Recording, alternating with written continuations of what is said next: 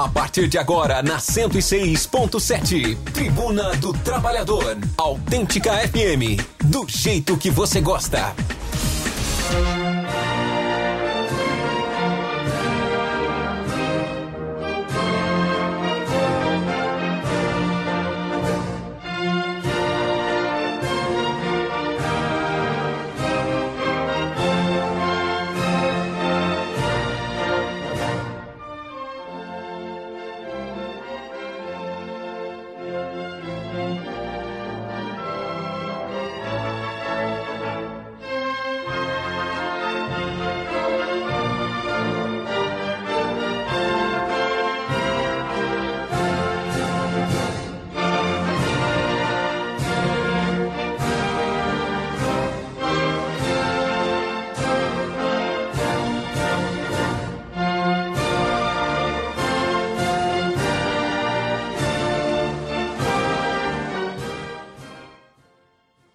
Olá, muito bom dia. Está no ar mais um programa Tribuna do Trabalhador. Aqui na sua, na nossa Rádio Autêntica, Favela FM, frequência 106.7. Hoje é sábado, 24 de julho de 2021, são 8 horas e 3 minutos e vamos até às 10 horas com o nosso programa. Esse programa, que é organizado pelo Sindicato Marreta, que é o Sindicato dos Trabalhadores nas Indústrias da Construção Civil de Belo Horizonte e região, e também pela Liga Operária, e tem como objetivo trazer informações de interesse do proletariado, como também analisar e debater os acontecimentos a partir da posição da classe operária e também propagandear as lutas das massas no campo e na cidade, no Brasil, como também no mundo todo. Além de difundir a cultura popular e principalmente abordar todos os assuntos de interesse do nosso povo trabalhador. E ouvintes, você pode nos ajudar a construir esse programa. Anote aí o WhatsApp da Rádio Favela. 3282 1045.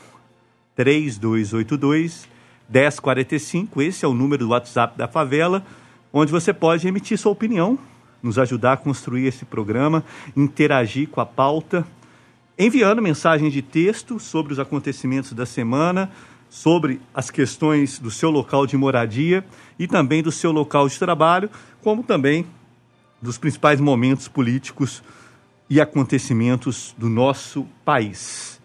Nós estamos com uma pauta bastante recheada, um dia de extrema importância para o povo trabalhador, mais um dia de grandes manifestações pelo nosso país, com uma pauta é, necessária e urgente para o momento. Vamos estar apresentando aqui os informes da semana das mobilizações na construção civil, com os operários da construção civil, junto aos canteiros do, de obra. Então, estamos aqui com o companheiro Wilson Valdez, que vai trazer os elementos é, do que ocorreu durante a semana junto aos operários da construção civil de Belo Horizonte. Vamos trazer aqui também informes e um debate sobre a situação da pandemia da Covid-19 no nosso país e no mundo. É, vamos ter cultura, Vamos apresentar um momento cultural aqui. Faleceu esse ano, também vítima de Covid-19, Nelson Sargento, completaria amanhã, dia 25 de julho, 97 anos de idade. Então a gente vai rememorar o programa Tribuna do Trabalhador. Já teve a importante oportunidade de trazer a voz do Nelson Sargento aqui para os nossos ouvintes. Então nós vamos, em virtude da passagem do seu aniversário, a gente também vai celebrar Nelson Sargento aqui e vamos é, trazer, como sempre, a leitura do editorial semanal do jornal A Nova Democracia, onde a bancada vai também apresentar um debate, trazer elementos de análise é, para o conjunto dos ouvintes. E vamos tirar uma boa parte do nosso programa, destacar uma parte importante para a gente agitar é, sobre a mobilização, sobre o protesto que vai ocorrer hoje, aqui em Belo Horizonte também, e diversas outras cidades, Brasil afora, um protesto popular contra toda essa situação que está acontecendo no nosso país. Hoje, às 13h30, a concentração na Praça da Liberdade. Vamos ter lá o Bloco Operário, os companheiros e as companheiras do Sindicato Marreta, da Liga Operária, da luta pelo socialismo diversos trabalhadores e trabalhadoras estarão organizados para marcharem juntos em protestos. É isso, vamos aos bom dias iniciais. Muito bom dia, companheiro Batista. Bom dia, Rômulo, bancada, ouvintes. Né, nessa manhã tá fazendo um, um friozinho, tá um tempo gostoso. Vamos aí fazer uma discussão política importante para a classe, para a categoria também dos trabalhadores da construção civil e aquecer aí para a mobilização de logo mais, né, na parte da tarde, vamos estar tá aí nas ruas junto com o povo. É isso aí, Valde... É isso aí, Batista, muito obrigado. Agora sim, Wilson Valdez. Muito bom dia, Valdez. Bom dia, professor. Bom dia, Lívia. Prazerão te encontrar aqui de novo. Bom dia, Batista. Bom dia ao companheiro Mamute, né? Tá aí conosco aí. Bom dia a todos os ouvintes. É uma semana muito movimentada, né? E de uma situação que a gente não, não tem como afirmar nada, mas de ataque continua sofrendo aí o sindicato, mas é, preparar a mobilização para mais tarde aí, né? Pra gente estar tá junto aí nas ruas aí contra esse governo que tá atropelando tudo e todo mundo em prol de uma dita economia aí. É isso aí, companheiro Valdez, muito obrigado, um grande abraço a você e a todos os diretores do Sindicato Marreta e aos operários da construção civil aqui de Belo Horizonte região. Vou chamar o bom dia para a companheira Lívia, mas já vou anunciar que depois do bom dia da Lívia, passo a bola para o nosso companheiro Mamute, que vai apresentar essa primeira hora do programa. Muito bom dia, companheira Lívia. Bom dia, Romim, bom dia, Mamute, bom dia, ouvintes, né?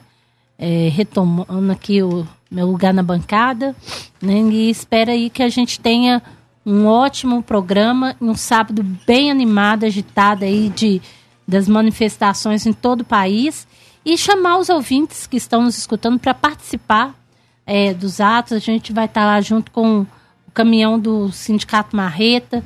Então, os ouvintes que né, tiverem aí condições de participar das manifestações, que se junte a nós a partir das 13 horas na Praça da Liberdade. É isso aí. Bom dia, ouvintes. Mamute aqui, assumindo o primeiro tempo do programa Tribuna do Trabalhador.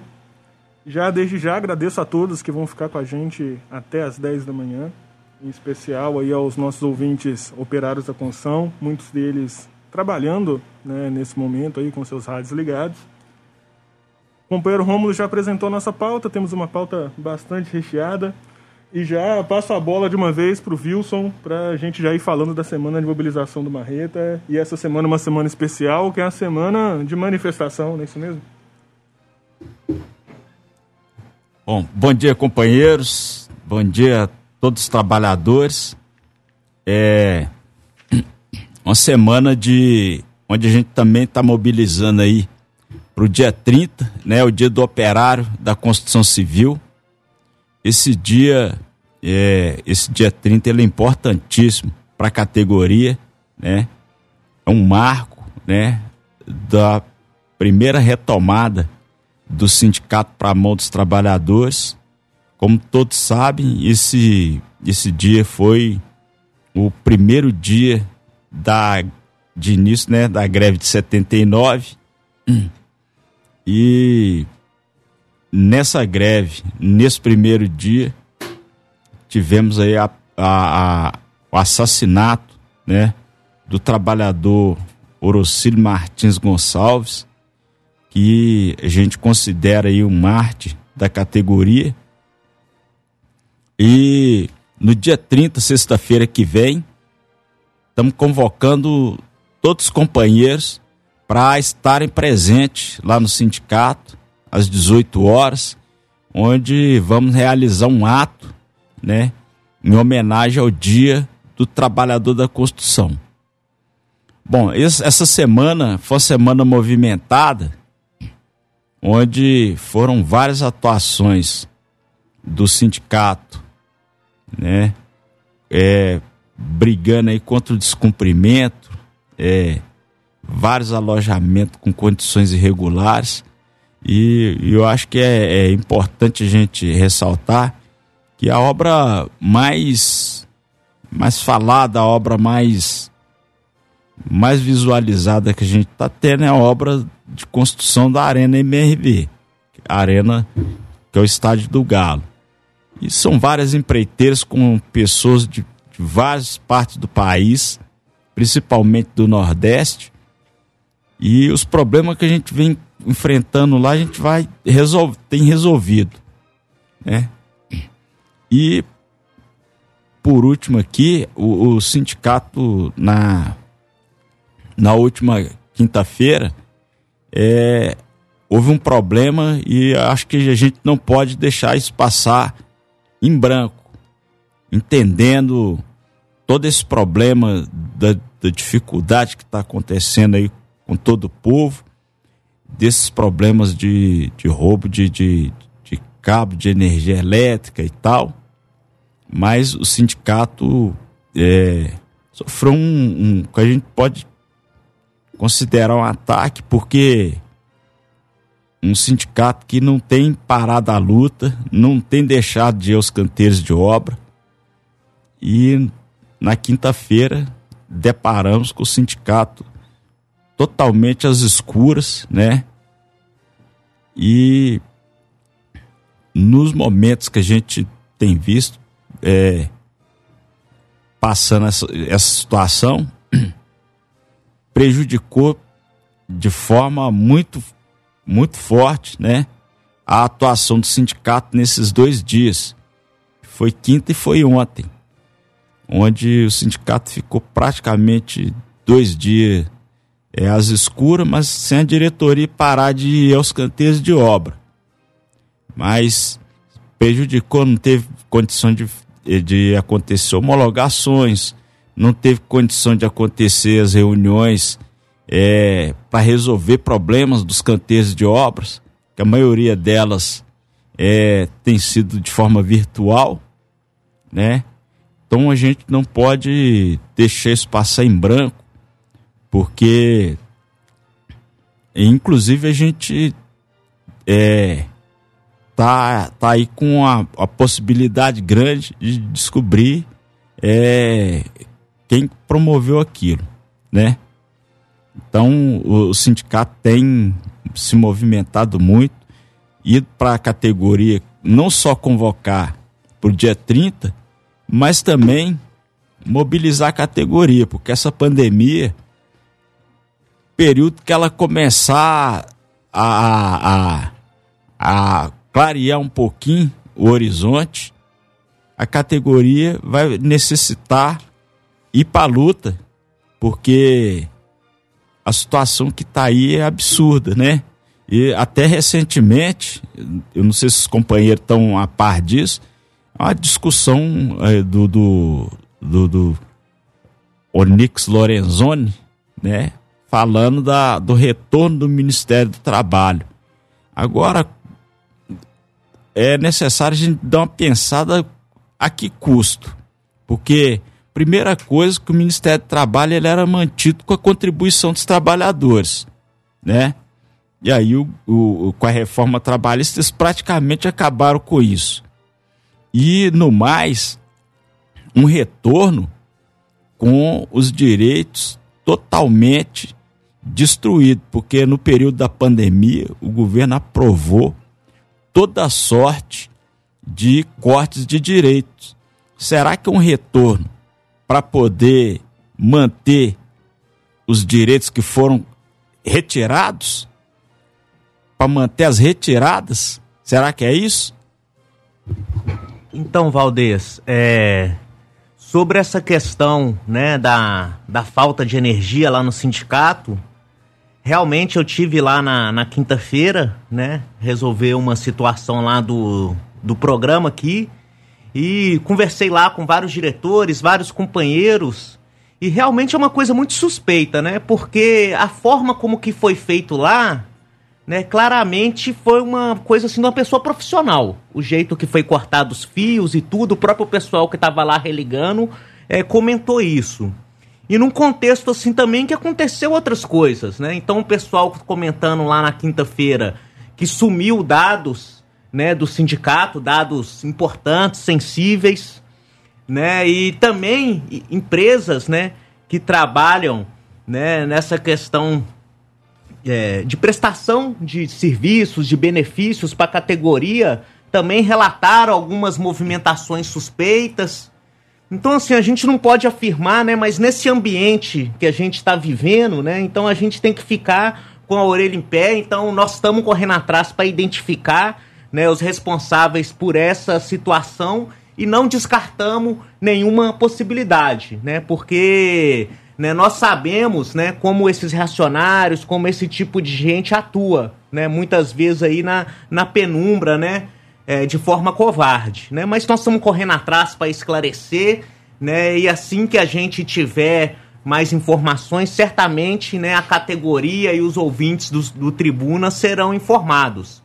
E também justificando, né, aqueles trabalhadores que tentaram fazer contato né, é, no sindicato pelo telefone e, e, por motivo né, de força maior não foi possível, mas já está tudo regularizado. Né, a partir de segunda-feira, funcionamento normal da, da entidade. É isso aí, em meio a isso tudo, eu, é, é importante isso que o companheiro Batista colocou, que de fato o programa do Tribunal do Trabalhador, a gente cumpre esse papel de colocar e dar nome aos bois de todos esses reacionários, de fato divulgar toda a luta do nosso povo, e o Sindicato Marreta cumpre esse papel também, né, voltado para a classe operária, e realmente não podemos escatar nenhuma possibilidade. E ao mesmo tempo, isso também é uma prova de que a gente também está tá fazendo o nosso trabalho, tem cumprido o nosso papel, porque quando o inimigo nos ataca, significa que estamos cumprindo o nosso dever, né, isso, Valdir? Pois é, eu queria até aproveitar, deixa aqui, o Batista, e mandar um abraço aí pro Onofre, né, com um companheiro que toda vez que precisa, ele dá sua, sua cota de, de contribuição e nesse momento ele deve estar tá lá. Né? Ficou lá até a religação, mas eu acho que a gente é, precisa continuar a nossa mobilização, precisa continuar a luta, porque por mais que nos ataque, nós temos que seguir lutando, porque da forma que está esse país, é só corte de direitos trabalhadores, corte de direitos. Até mais para frente nós vamos acabar vendo isso aqui. Corte de direito em tudo que é necessário para esse país desenvolver para o país continuar dessa forma que está. Então, é, esse aqui é o, meu informe aqui, porque também né, está tudo inserido aqui dentro desse contexto político que está vivendo o país hoje. Né? Um, uma, uma, caminhada é, acelerada, passo largos, né, acelerada, né, para um, um, um golpe é, contra-revolucionário, né? E diante do, do inevitável levante das massas, que todo dia pede um direito, a carestia de vida que não para de aumentar, tarifa de energia que não para de aumentar, de água, combustível. Já, tem gente que não está nem querendo tirar carro da, do, da garagem mais, porque não aguenta pagar esse combustível que está aí. Então, isso aí tudo é, empurra as massas para quê? Para lutar, porque senão daqui a pouco acorda e não tem mais nada. É, exatamente. E só aproveitando para deixar a deixa também para a nossa próxima pauta, que é a situação do Covid no nosso país, eu também queria aproveitar e perguntar para o Valdez como é que está ainda né, a situação dos operários da construção, como é que está a relação do Covid e o canteiro de obras aqui em Minas Gerais. Pois é, então, a gente tem lutado muito, né? É, conseguimos, no, no período da, da, do, do, da fase roxa, né? Que eles criaram aqui, é cobrar, fazer um aditivo, né? Exigindo das empresas um kit higiene e passar desse período as empresas começam a relaxar mas a cobrança pela vacinação de todos os operários prossegue e segundo, né, segundo o, o, o Estado aí, a, a vacinação do pessoal da indústria, né, está prestes a entrar em curso, mas um, uma campanha de, de, vacinação praticamente sem vacina do jeito que está, é a passos lentos, passo de tartaruga, né? E os operários ficam alerta assim que tiver vacina em alguns, alguns estados, já tá, em alguns, é, desculpa, em algumas cidades aqui de, de Minas Gerais já estão até acontecendo, que os companheiros compareça lá, tome sua vacina e isso aí seja um, um combustível a mais para poder a gente reiniciar a campanha de luta na rua, né? Porque a luta é, não parou, mas a luta na rua ela tem que crescer, os protestos vão crescer, né? E nós temos que dar nossa cota de participação. Isso aí, Valdez. E a gente aqui do Tribuna, junto ao sindicato, né, durante toda a pandemia, né, reafirmamos agora a exigência, né, pela vacinação da categoria que foi considerada essencial durante todo o período, né, da pandemia, essencial para construir os prédios, para dar lucro para os brancos, para as grandes empreiteiras, mas não essencial para vacinação. Bom, é importante, a gente tem sempre feito isso, né? Apresentar dados gerais da, da pandemia. Né? Nessa sexta-feira, ontem, teve um aumento acentuado no número de registros de caso, foram mais de 100 mil, né? mas em grande parte isso foi devido né, aos dados do Rio Grande do Sul, né, que eram dados que estavam represados, né, que dados de mais de 15 dias, né, que foram lançados juntos e aí deu esse aumento. De uma forma geral, o que a gente tem observado, né, é é uma estabilização, né, nas mortes pela Covid, né, e nenhum estado tem, tem registrado uma alta na média móvel de casos, né? O que, que é essa média móvel? Né? A média da, da semana, né? Então, é um momento né, da pandemia, né, que foram 50 dias, 55 dias seguidos, né, com essa média móvel é, é, de casos acima de 2 mil, né, entre março e maio, né, e agora a gente teve uma redução significativa, né, que a média tem sido em torno de, uns, de umas mil mortes. Né? A gente vê que isso é em função né, da vacinação. Né? O Brasil vacinou 130 milhões né, de, de pessoas. Ainda que a vacinação esteja se dando né, a passos lentamente, né, ainda esteja muito aquém do necessário para se controlar a pandemia, né, a gente já vê né, os primeiros resultados. Né? Então, o levantamento da Secretaria de Saúde fala em 37 milhões de pessoas completamente imunizadas, o que equivale a 17% da população, e 94 milhões de pessoas com a primeira dose, 44% da população. Então, assim, mesmo que seja insuficiente né, para controlar a pandemia, essa redução do número de contaminação e essa redução do número de mortes, ainda que o patamar seja altíssimo, né, representa já conquistas né, da vacinação. Então, aí, reforçando essa importância, que todos vão vacinar e que a gente continue a campanha para que esteja mais vacinação e o mais rápido possível. É, e são 500, é, 548 é, mil mortos, né?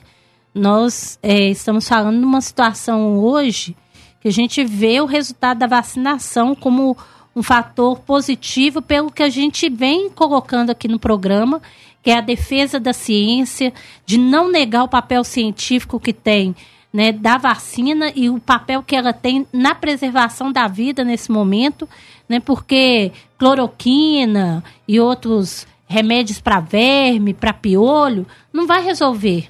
né, o que resolve é a vacinação.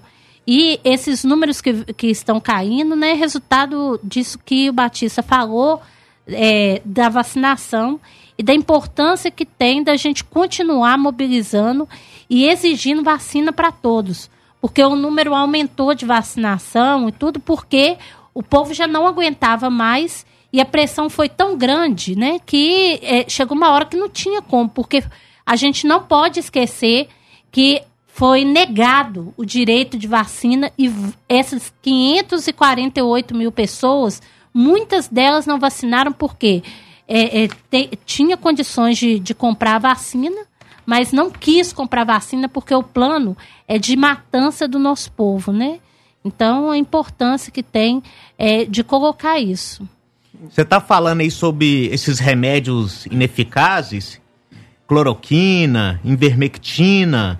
Teve uma informação, né, que foi saiu lá na, na CPI da Covid, né, que falou que o faturamento, né, nesse relatório, o faturamento das empresas que vendem remédios ineficazes, ineficazes contra a Covid ultrapassou 500 milhões. Né? Então, quando a gente fala em genocídio, e, né, e nós vamos falar muito sobre a corrupção institucionalizada, a gente vê como que ela está né, em todos os âmbitos. Né, que essas mortes, inclusive, geraram dinheiro para muitos aí que estavam defendendo esse tratamento precoce, que não era tratamento nenhum, que na verdade né, é um golpe de ganhar dinheiro em cima da morte né, de tantos e tantas pessoas no nosso país.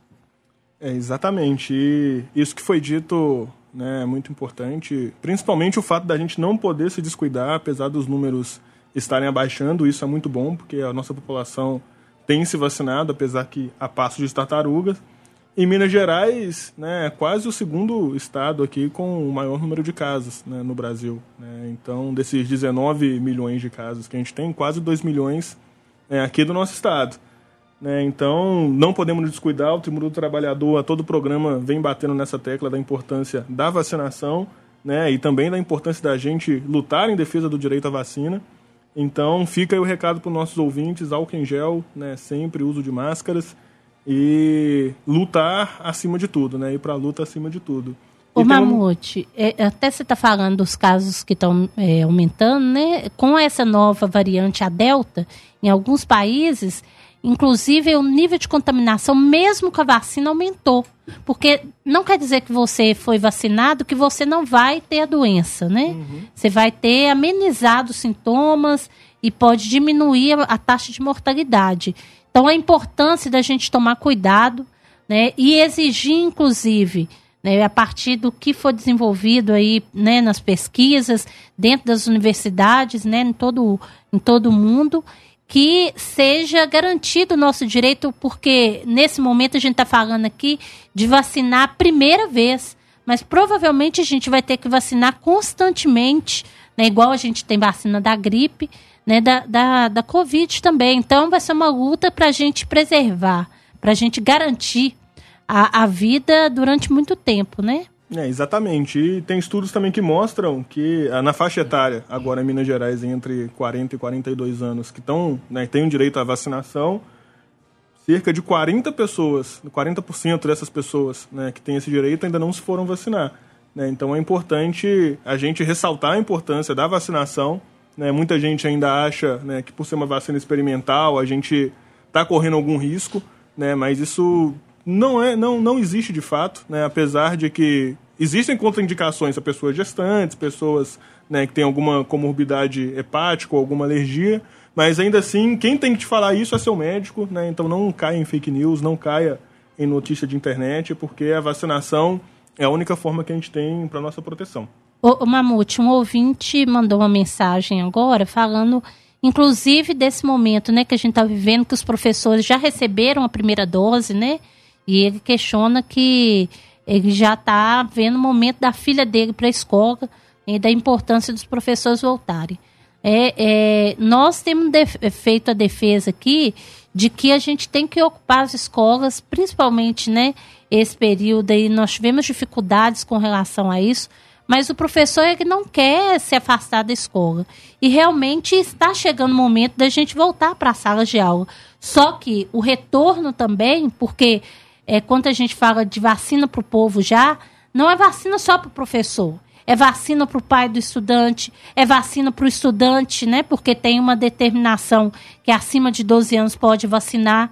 Então, que seja garantido esse direito para todos e que as condições dentro da escola sejam garantidas para que é, nem o professor seja contaminado e nem o estudante. Porque retornar à escola, nós temos que retornar sim porque esse ensino remoto, ele é um ataque ao direito do estudante de aprender e do professor de ensinar. Né? O maior ataque que a gente teve à educação nesses últimos anos é o que foi feito durante a pandemia por meio do ensino remoto emergencial. Né? Os meninos passaram muito sem saber e isso não é um problema, é uma culpa do professor, não. É como que esse Estado, ele não se preocupa nem um pouco com, com a educação. Né? Então, a necessidade que a gente tem de pais, professores, os estudantes, aí agora essa semana aí foi definido que o ensino médio pode retornar. Então, assim, todos mobilizamos, porque a, a, luta pela, na educação, ela vai além do problema da Covid nesse momento. Né? Essa semana aí está sendo divulgado um novo ensino médio. O MEC tem feito uma grande propaganda que é um ataque à educação no nosso país, né? É isso aí. Então, reforçando, né? Quem for hoje na manifestação, junto lá do bloco da Marreta, leve sua máscara, leve máscara de reserva, leve álcool em gel, né? E se tiver, né, com suspeita de, de Covid, né, não, não vá, né? Se proteja, né, as pessoas com que você esteja é, é próximo, né? Use duas máscaras se você se sentir né, mais seguro. Faça de tudo para se proteger, né? Porque nós temos só nós mesmos para nos proteger. Né? Eu acho que aí o Marreta é um grande exemplo disso. O sindicato não parou hora nenhuma, manteve a, as mobilizações, até mesmo porque a categoria não parou. E nós estamos aí nos protegendo o tempo todo, não podemos parar nossa luta em função da pandemia. E não podemos, em função né, dessas notícias positivas que nós estamos tendo, abaixar a guarda, né? Até mesmo porque, como a Lívia colocou, né, é, tem essa nova variante que já aumentou muito o número de casos na Europa, nos Estados Unidos, né, na Ásia, então nem se fala, ela surgiu lá. Né? Existem já alguns casos aqui no Brasil e a gente sabe que enquanto né, não tiver um controle geral da pandemia, né, vai sempre ter a possibilidade de surgir novas variantes. E reforçando, até então os estudos demonstram que a vacina ela é eficiente para todas as variantes, inclusive para essa mas ela não impede que você pegue o vírus e passe o vírus para frente. Ela impede que você desenvolva de forma grave os sintomas, né? Quase que quase 100% a possibilidade de falecimentos em função da doença. O que já é muito positivo, mas nós precisamos da vacinação de todo o povo para o controle da pandemia. Ô Batista, eu queria até aproveitar a deixa que vocês deram aí. A gente vendo essa esse ponto positivo, não podemos é, é, é, trazer como se. É, passando isso aqui para os ouvintes na seguinte forma. Porque de repente a gente achar que agora todo mundo vacinou, parou de morrer, parou a luta. Pelo contrário, companheiros. Esse período da pandemia foi um período onde muita coisa danosa contra o povo foi votada, tá? Muitos direitos dos trabalhadores foram retirados e a gente não pode é, parar a mobilização por isso. Muito bom que esse, verdadeiro genocídio praticado aqui no país, 500 mil pessoas, são meio milhão de, de, de pessoas e tá, já passou isso há muito tempo. Então nós não podemos parar a luta e até melhor, quando todo mundo tiver vacinado, que aí a luta vai tomar tamanho muito mais vultoso, porque o que esse governo tem praticado contra o país é o verdadeiro é, é, crime de lesa pátria, né? Aproveita e vende tudo, tira tudo do povo, não investe nada na educação, não investe não sei o quê. Pega para investir em qualquer coisa não tem, mas para investir nesse processo farsante eleitoral para o ano que vem, eles já movimentaram bilhões e já. Então nós temos que prosseguir lutando, prosseguir mobilizando e não cair no canto da sereia, né? De que em 2022 o negócio vai mudar. É a mesma, a mesma coisa, né? É a continuidade desse processo aí de só perda para o povo. É isso aí. A gente tem mensagem aqui do Josival, do bairro Concórdia, em que ele diz: O povo não pode baixar a guarda. Outro dia mesmo, fraco do Bolsonaro foi trabalhar de recepcionista para o chefe de espionagem dos Estados Unidos aqui no Brasil. O Marreta está certo e tem que ir para cima denunciar esses ataques. Isso aí é o Josivaldo do bairro Concórdia falando aí sobre possível atentado que o Marreta sofreu, aí, a sabotagem que o Marreta sofreu essa semana. Agradecemos ao Josival pela mensagem. E temos mais mensagens de um ouvinte aqui que não se identificou, mas ele diz: todo poder para o povo, fora Bolsonaro e militares. É isso aí, a gente também agradece o nosso ouvinte. E não podemos também deixar de falar, né? Já falamos aqui de, da pandemia, já falamos né, da situação né, da construção civil. Em meio também a todo esse burburinho né, de coisas que vem acontecendo, também se iniciou ontem oficialmente aí a abertura das Olimpíadas. Né? Aconteceu, quem diria que, que em meio a isso tudo aconteceria as Olimpíadas e aparentemente em meio a grandes protestos aí do povo né, no Japão contra a realização das Olimpíadas. Né? É isso mesmo, Mamute. Né? Então, isso foi pouco né, repercutido na imprensa, essas manifestações no monopólio de imprensa, né? mas a imprensa popular e democrática, como o jornal A Nova Democracia, né, publicou algumas matérias falando sobre isso. Né? Milhares né, de manifestantes contrários à realização da, das Olimpíadas né, se reuniram na sede do governo de Tóquio, né, foram até o entorno do Estádio Olímpico, né, no dia 23, né, ontem, é, manifestar contra Olimpíadas no, durante a própria abertura, né? Os manifestantes, né, eles estão indignados porque lá no Japão tá tendo um, uma alta né, do, dos, dos casos de Covid, né, puxando vara, várias palavras de ordem, né, na tradução, né, palavras de ordem como vá para o inferno, Comitê Olímpico Internacional, né, carregavam cartazes escritos os Jogos Olímpicos são crime no Japão. E uma, uma até interessante essa, essa última frase que tinham num cartaz lá no protesto: o COI é ganancioso como um diabo, né? Então é o povão mesmo Imaginando manifestando. Em japonês falando isso.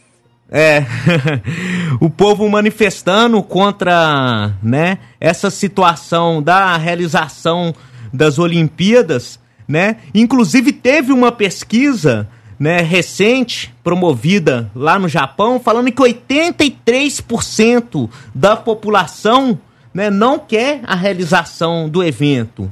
E mesmo assim, né, eles estão né, impondo né, a realização da Olimpíadas no Japão. Você vê o atraso, né? Em outros períodos, estava conversando com um companheiro ontem, mais velho, ele comentando que em períodos anteriores, né, as Olimpíadas chegaram a ser, inclusive, é, é, as guerras chegaram a ser ter armistícios, né, paralisadas para a realização de Olimpíadas, né? E agora no meio do morticínio, no meio de uma pandemia sem precedentes, mesmo sem torcida, a Olimpíadas está tá correndo solta. É, e importante, né, porque isso que a gente está falando sobre as manifestações no Japão, que é a terceira economia, né, se a gente for olhar primeiro aí os Estados Unidos, a China, o Japão, né? E como que é, num país desenvolvido, né, a miséria também se faz presente.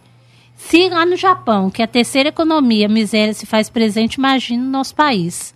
E no nosso país acontece, né? Aconteceu, inclusive, é, os jogos né, da, da Copa América, no mesmo no contexto também de é, uma quantidade de mortos assim, né, gigante. Então, o que que representa isso, né? Quem que são essas confederações, né, olímpica de futebol? Elas estão ligadas a quem? Né? O que, que interessa para todos eles nesse momento não é o esporte em si. Isso que a gente está falando sobre o papel que as Olimpíadas né, é, tiveram na história, é, também o papel político das Olimpíadas, né, que os atletas, inclusive um dos atletas é, que iria participar das Olimpíadas, que é um, um judoca argelino, se recusou a participar dessa, dessa Olimpíada, né, desse ano, porque ele teria um confronto com um, um atleta israelense e a Argélia ela, ela não reconhece o Estado de Israel pelo que ele representa, né, o que a gente já vem colocando aqui no programa Tribuna do Trabalhador. Então, o que, que por que, que eu estou falando isso? Né? Porque as Olimpíadas, o, a, a, as Copas, né, igual aconteceu em 2014, né, 2013, 2014 no Brasil, é, anteriormente também, quanto é, a África do Sul, né, que foi a Copa an antes do Brasil, várias manifestações dos operários da construção civil é, no período lá na África. Então, assim, não representa os interesses do povo, e sim os interesses dos grandes empresários, dos monopólios que financiam né, é, propagandas ali para o mundo inteiro e eles estão interessados em ganhar, em lucrar é, em cima da morte, inclusive, do, do povo, né? Retirando nos países é, como o Brasil, como a África do Sul, que a gente fala que é os países de capitalismo burocrático, as populações dos locais que eles construíram, né? Os grandes monumentos esportivos, né? Então, Grandes elefantes brancos é que estão aí parados, né? E enquanto isso, as pessoas morando na rua, essa quantidade, porque é resultado lá das Copas, né? Não só no nosso país. E nesses países como o Japão e outros países também é, é, mais desenvolvidos, o que a gente vê com a pandemia é que existe é, uma miséria né, em curso e nesses países também. E enquanto isso, só para finalizar minha fala, essa semana o, o, o Jeff Bezos né, sobe de é, para o espaço, né, ainda agradecendo os trabalhadores da Amazon, né, enquanto é, a miséria do, do povo, a exploração imensa que existe né, desses entregadores né, e, e esses milionários fazendo, rindo da nossa cara no espaço. Né? Então, para a gente concluir essa parte, Lívia, para o ouvinte ter a dimensão da gravidade da situação, de como que essas Olimpíadas representam um ataque ao povo pobre no Japão. Né? Os grandes monopólios estão sendo favorecidos, como você falou, pela promoção do evento, divulgando suas marcas, ganhando muito com propaganda, né? Pô, de, né, a difusão no mundo todo, é bilhões e bilhões de propaganda que rola aí. Enquanto os pequenos comerciantes, em função né, dessa situação da pandemia, estão passando restrições né, passando dificuldade, quebradeira, igual a gente está vendo no Brasil. Até mesmo porque lá, na pandemia no Japão, tá pegando feio mesmo. Né? São quase 3.500 casos confirmados por dia. Né? E apenas 29% da população foi vacinada. Aí você pensa só, enquanto né, vão 11 mil atletas para lá, né, atletas olímpicos, mais de 4 mil atletas paralímpicos, além da comissão técnica, né, que, e juízes, etc., que são mais de 40 mil pessoas. Então, jogando por baixo assim, né, são pelo menos só os atletas 60 mil pessoas chegando lá. A gente viu que aqui, né, na Copa América, teve inclusive uma variante que foi introduzida aqui no Brasil a partir dessa movimentação né, de, de, de, esportistas, né, para os próprios jogos, que foi bem menor do que esse número. Né? Então é um risco que está colocando a população japonesa que não está se beneficiando em nada com isso para atender os interesses dos monopólios. Então, justíssima as manifestações do povo japonês é uma, uma pena. A Olimpíadas é uma coisa maravilhosa, igual nós estávamos conversando esses dias, né? Tava trocando ideia com o Rominho, né? É uma coisa fantástica o esporte, né? Toda a capacidade né, do ser humano e da, do, dos países, né? O espírito da Olimpíadas é uma coisa muito bacana, mas realmente a prioridade né, nesse momento é conter a pandemia, né, e concretamente toda a propaganda que se faz, né, é, no fundo, no fundo é para esconder que eles estão lá é para assegurar os interesses dos grandes. É isso aí, 8 horas e 47 minutos. Continue aqui no Tribuna do Trabalhador, seu programa classista informativo. Partiremos agora então para o nosso momento cultural. Né? Temos aí a homenagem ao grande sambista Nelson Sargento. Momento cultural preparado aí com maestria pelo nosso companheiro Mário. Então vamos lá, posteriormente ainda temos, posteriormente ao momento cultural ainda temos o resultado do sorteio do Marreta. Então continue com a gente até às 10 da manhã. Bom dia, ouvintes da Rádio Favela e do programa Tribuna do Trabalhador. Esse é o Momento Cultural e hoje vamos celebrar os 97 anos do nascimento da mais alta patente do samba, Nelson Sargento.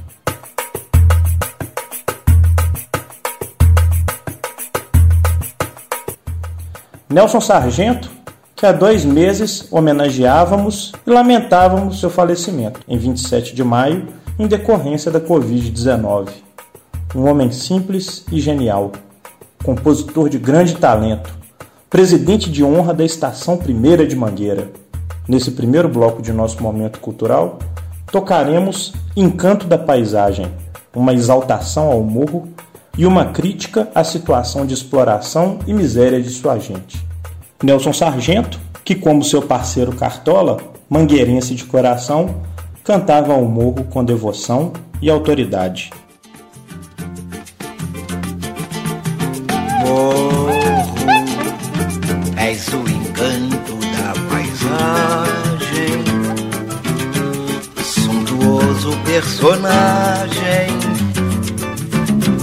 De rudimentar beleza.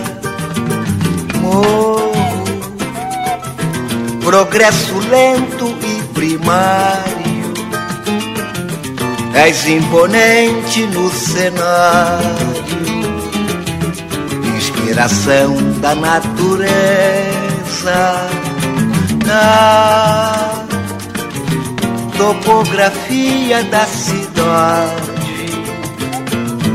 com toda simplicidade, és chamado de elevação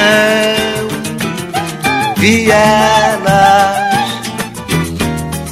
becos e buracos, choupanas, tendinhas, barracos, sem discriminação. Morro, pés descalços na ladeira, lata d'água na cabeça, vida rude alviçareira crianças sem futuro, sem escola.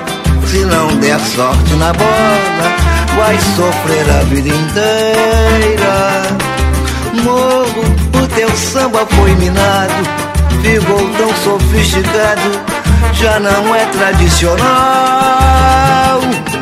Morro, quando o sol desponta.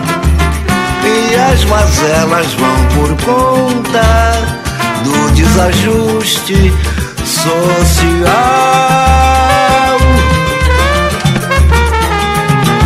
Morro, és lindo quando o sol desponta. E as mazelas vão por conta desajuste social.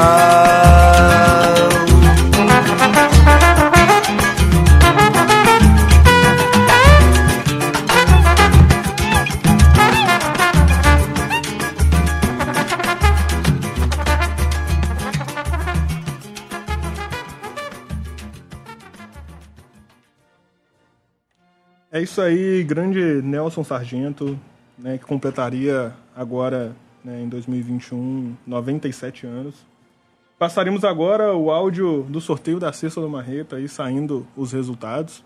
Posteriormente, a gente vai ler o editorial né, semanal do jornal Nova Democracia. Então, aqueles ouvintes que já quiserem ir preparando seus smartphones ou pelo próprio computador para acompanhar conosco a leitura, lá no site da novademocracia.com.br O título do editorial né, dessa semana é Fundão do Poço. Né? Então, já já faremos a leitura. E vamos agora né, passar o áudio do resultado do Marreta, né, o anúncio do sorteio da cesta né, que foi sorteada. Então, aí, os ouvintes que concorreram, fiquem atentos, porque talvez você tenha sido um dos ganhadores. Bom dia, ouvintes. Bom dia, bancada. Aqui é a Thaís, administradora do Sindicato Marreta. Hoje nós vamos anunciar mais dois trabalhadores sorteados pelo Sexta Já. As empresas onde eles trabalham adquiriram no site Sexta Já o selo de controle da cesta básica, que é obrigatória para as cestas entregues aos trabalhadores da construção. Cada um vai ganhar um liquidificador para o preparo de misturas homogêneas de bolos, tortas, quindins, pudins, além de sucos e vitaminas. Os sorteados são Kevin Rodrigues Mariano, trabalhador da empresa Racional Engenharia, ganhador do prêmio referente ao mês de junho, e Almir Lacerda Pereira, que trabalha na empresa Liberdade Imóveis, ganhador do prêmio do mês de julho. Se eles não tiverem ouvindo o programa na segunda-feira, o sindicato vai entrar em contato via telefone para combinar a entrega do prêmio. O selo de controle da cesta básica da construção de Belo Horizonte é comercializado exclusivamente pelo site Cesta Já. Todos os trabalhadores devem exigir que sua cesta tenha o selo de controle. Além de melhorar a qualidade da alimentação dos trabalhadores, o selo de controle trará inúmeros benefícios e os trabalhadores vão participar deste sorteio mensal, que aumentará o número de premiados e o valor dos prêmios. Bom final de semana a todos. É isso aí, parabéns aos ganhadores. Né? Então, se vocês estiverem ouvindo o Tribuna do Trabalhador, entre em contato né, com o Sindicato Marreta pelo número 3449-6110. Ou, né, se vocês não estiverem acompanhando o programa hoje, na segunda-feira, a diretoria do Marreta irá entrar em contato. Então fica aí nossos parabéns aos ganhadores e Continuem participando dos próximos sorteios que anunciaremos aqui. O Sindicato Marreta sempre fazendo né, sorteios, particularmente nesse mês que é o mês do operário. E vamos agora para a leitura do editorial semanal do jornal Nova Democracia. Então, aqueles que conseguiram, né, a, conseguirem acompanhar aí pelo site, ou né, pelo site através dos smartphones ou pelo seu, ou pelo seu computador, acompanhe junto conosco e posteriormente abriremos aí para nossa bancada fazer seus comentários. Então vamos lá para o editorial Fundão do Poço. Ouvintes do programa Tribuna do Trabalhador. Esta é a leitura do editorial semanal do jornal Nova Democracia, de título Fundão do Poço. A aprovação pelo Congresso Nacional no último dia 15 da Lei de Diretrizes Orçamentárias escancara a que ponto chegou o abismo que separa suas excelências dos interesses da maioria da população. Enquanto o salário mínimo de fome passará, em 2022, dos atuais R$ 1.100 para R$ 1.147, aumento de 4,3%, o chamado fundão eleitoral saltará de 2 bilhões de reais para 5,7 bilhões, aumento de 285%. Isto num contexto em que se prevê um déficit público na ordem de 177,5 bilhões de reais. Eterna justificativa para o corte e contingenciamento de verbas em áreas sensíveis, como saúde, previdência social e educação. Eis a grande corrupção que se pratica no Brasil, a institucionalizada, seja qual seja o governo de turno. Aos grandes burgueses e latifundiários, tudo as massas trabalhadoras, migalhas. Já se vê a respeito dois tipos de reação entre os articulistas nos monopólios de imprensa. Uma que grita contra a imoralidade, o desperdício de dinheiro público e reclama de fato que a sangria de recursos da nação seja levada ao máximo, em nome da sacrossanta responsabilidade fiscal. Outra, que diz que este é o preço da democracia, que não se pode demonizar a política, como se uma democracia autêntica pudesse frutificar em países de famintos e miseráveis, com níveis de concentração de terras e de renda sem par no mundo. Uma abordagem é a do moralista pequeno burguês, que se ruboriza perante pequenos subornos, mas nada tem a se opor ao grande saqueio legalizado dos trabalhadores e da nação, na base deste podre capitalismo burocrático. Outra é a do oligarca supostamente esclarecido, que chama de instituições democráticas este velho patriarcalismo assentado em cinco séculos de latifúndio, servidão e escravidão, cujas leis são meras formas vazias de conteúdo, infensas a qualquer manifestação popular. Basta, aliás, que as massas se levantem em defesa dos seus direitos, para que o moralista pequeno burguês e o pragmático senhorial se deem as mãos e apelem ambos ao verdadeiro esteio do Estado brasileiro, as Forças Armadas, policiais e toda a burocracia reacionária presentes em todas as contrarrevoluções, óbices a qualquer mudança estrutural de nossa sociedade. Estas estruturas não obedecem a alternâncias eleitorais, mas, pelo contrário, se conservam intactas ao longo dos séculos, independentemente da forma de governo ou do partido vitorioso da vez.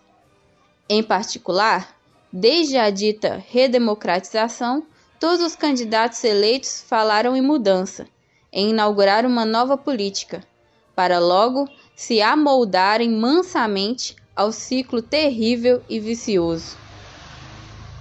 Por isso, o descrédito de que são alvos todas as instituições democráticas, sem exceção. Segundo recente pesquisa do Datafolha, publicada no último dia 12 do 7, 38% da população avalia o Congresso como ruim ou péssimo, e 33% tem a mesma percepção acerca do Supremo.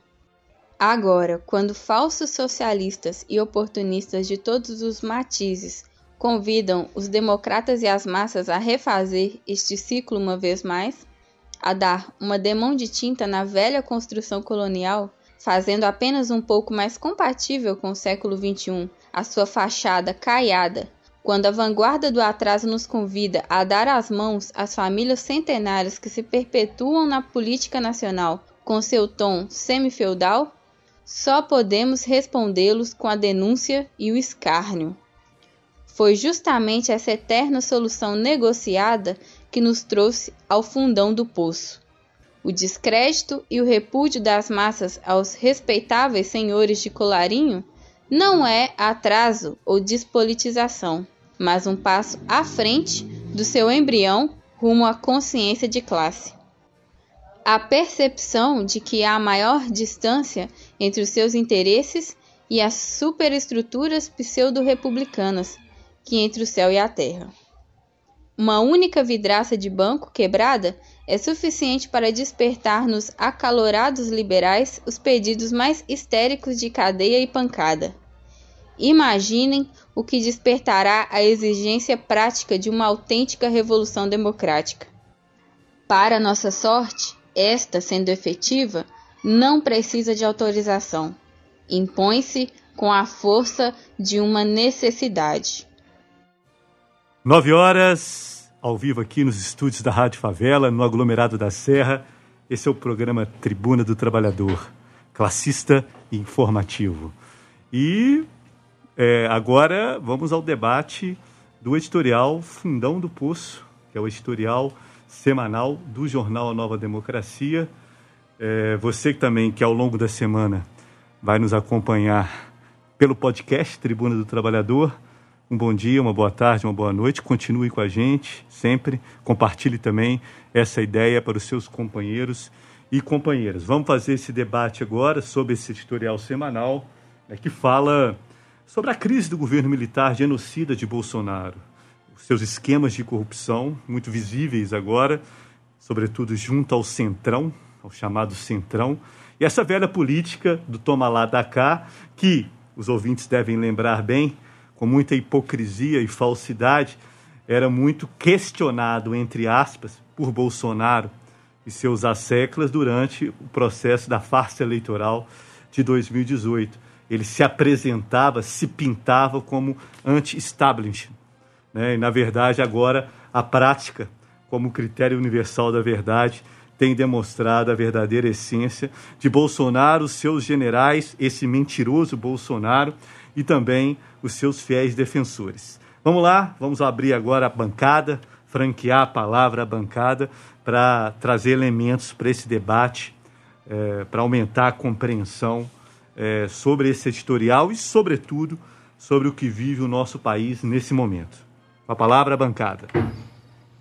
Ô Rominho, eu queria iniciar, né, trazendo para o ouvinte uma reflexão sobre a dimensão desse valor. Né? Nós que estamos acostumados a mexer com 200 reais, 500 reais, mil reais, às vezes é difícil pensar o que é, o que é 6 bilhões de reais. Né? Então eu estava trocando ideia com os companheiros que participaram de mutirões junto à Coab, né, quando o Marreta né, participou da construção de, de casas populares. Né, esse dinheiro né, daria para construir né, esse dinheiro que foi para a farsa eleitoral 150 mil casas populares. 150 mil casas populares. O que seria, né?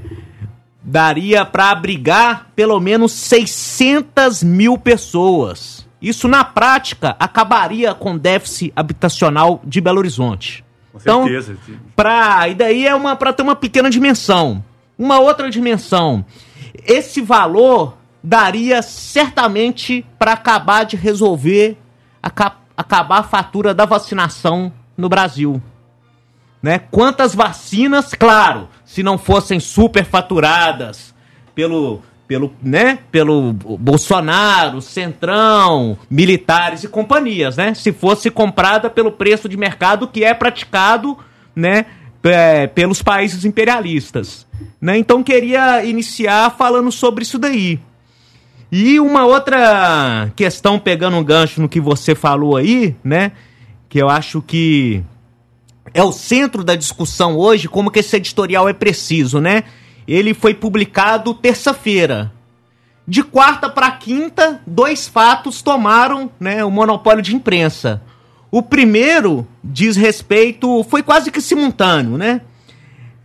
É, primeiramente, a Casa Civil que é o principal ministério, que é o ministério responsável pela articulação política, foi colocado na mão do presidente do PP, que é o principal partido do Centrão, que é o principal partido envolvido nos esquemas da Lava Jato, que mais teve políticos né, é, envolvidos né, nessa situação aí lá da, da corrupção, que o Bolsonaro né, se levantou, como você colocou aí, como se fosse contra, coisa e tal. E, né, é, esse Ciro Nogueira, que inclusive era um apoiador fervoroso do, do, do PT. Né? Porque o Centrão é importante lembrar. O Centrão, ele tá com o Bolsonaro agora, teve com o PT, teve com Tema, Temer. O Centrão é sempre a situação, né? Por quê? Porque em outros editoriais a gente já falou isso. O Centrão é o latifúndio. O Centrão é aquele político daquela pequena cidade que compra o voto na base da cesta básica, na base da cesta, daquele vereador que elege aquele prefeito, que tem um esquema com aquele deputado federal, que faz um deputado fede é, um federal, tem um senador e é aquele monte de latifundiário que tem os seus próprios esquemas e que se unem circunstancialmente em torno do monte de partidinho para chantagear né, os outros partidos que são os mais expressivos e que tem, né, o PMDB, o PSDB, o PT, para falar, ó, agora é a nossa parte da fatura. É isso que é o Centrão, né? Então o Centrão teve com todos os políticos, sempre teve com Bolsonaro, só que de forma mais escondida.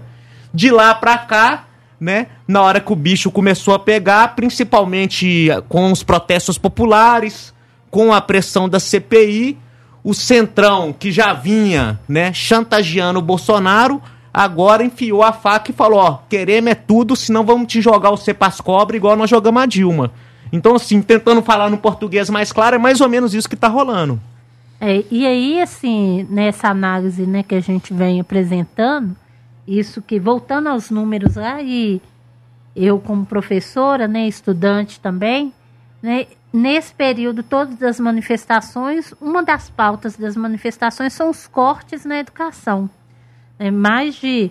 É, é, que eles estão chamando de contingenciamento, né, que é bloqueio do, da verba que vai para as universidades para fazer pesquisa, inclusive é, de, toda, de todo tipo, para a educação básica. Né? Então, são mais de é, 18% de cortes né, na área da educação que 1 bilhão é, vai ser retirado das universidades e 3,2 bilhões da educação básica, do ensino infantil ao ensino médio. Então, assim, é, o que a gente é, observa, né, que são é, ataques, né, ao povo de toda a natureza. Então, é, bloqueio de, de verba nas áreas de saúde, na área de educação, processos de privatização, né? Enquanto isso, é, para o fundo eleitoral, vai só aumentando, aumentando. E o, o valor salário mínimo, né, que vai passar de 1.100 para 1.147, ou seja, R$ reais não paga nem o valor do gás, não paga nada. Sabe, o, o nós viemos, viemos falando aqui durante todo esse ano, porque todo mundo aqui sente no bolso o que está acontecendo nesse momento com a retirada é, é, da, da, nossa condição de vida, né, que já é ruim, né, com o aumento do, dos alimentos. Né? Então, assim, enquanto eles ganham bilhões né, para fazer suas campanhas milionárias, o povo vai só sentindo no bolso a retirada desses milhões que vão para os bolsos deles. Né? E o que, que representa isso dentro do jogo é, político no nosso país e de como que tanto o Bolsonaro quanto os partidos né, anteriores a eles né, estão dentro de um jogo político que é, é, se liga ao interesse daquele que ali naquele momento é, representa os interesses do imperialismo. No nosso país, o que a gente vê não é um desenvolvimento da indústria, pelo contrário, é o processo de desindustrialização, mas com o fortalecimento do agronegócio e do latifúndio. E isso fica muito claro nesse momento com os ataques que, que, que os camponeses né, em Rondônia vem, vem, vem sofrendo. Os indígenas, inclusive essa semana, né, um, um capitão falando de atacar os indígenas que, que estão numa situação de mais isolamento na Amazônia. Então é essa que é a realidade que a gente tem. Enquanto o povo vem retirar seu direito é, de se alimentar, vem, te, eh, vem perdendo direito de ter moradia, de ter terra para plantar, eles retiram do povo para fazer suas campanhas e para enriquecer cada vez mais. Ô, Olivia, a gente observando esses 5,7 bilhões levou a gente a fazer um. um dar uma, uma repaginada num, num, numa situação que a gente tem visto é, a cada ano crescendo mais, né? Que é a situação das pessoas morando na rua, né? Não tem condição mais de pagar aluguel, não tem condição dentro desse sistema financeiro aí de conseguir comprar uma moradia. Esse valor aqui, é até conversando com um companheiro que trabalha na Coab, Coab que o governo tá, tá aí brigando pesado para fazer uma mudança radical, né? Extinguir com a única condição do, do, de, de, do povo pobre aqui em Minas Gerais de ter casa. A gente tava olhando, o déficit habitacional ele é cerca ali de 150 mil, né? Aí se você pega esse valor e pelo valor de construção de uma casa popular, que sendo construída ali de forma. Como é que fala? É. Mutirão. No mutirão, né? É um valor de 40 mil. Então, com esse valor aqui, você é, construiria aí cerca de 150 mil moradias. Você acabava com déficit habitacional em Belo Horizonte.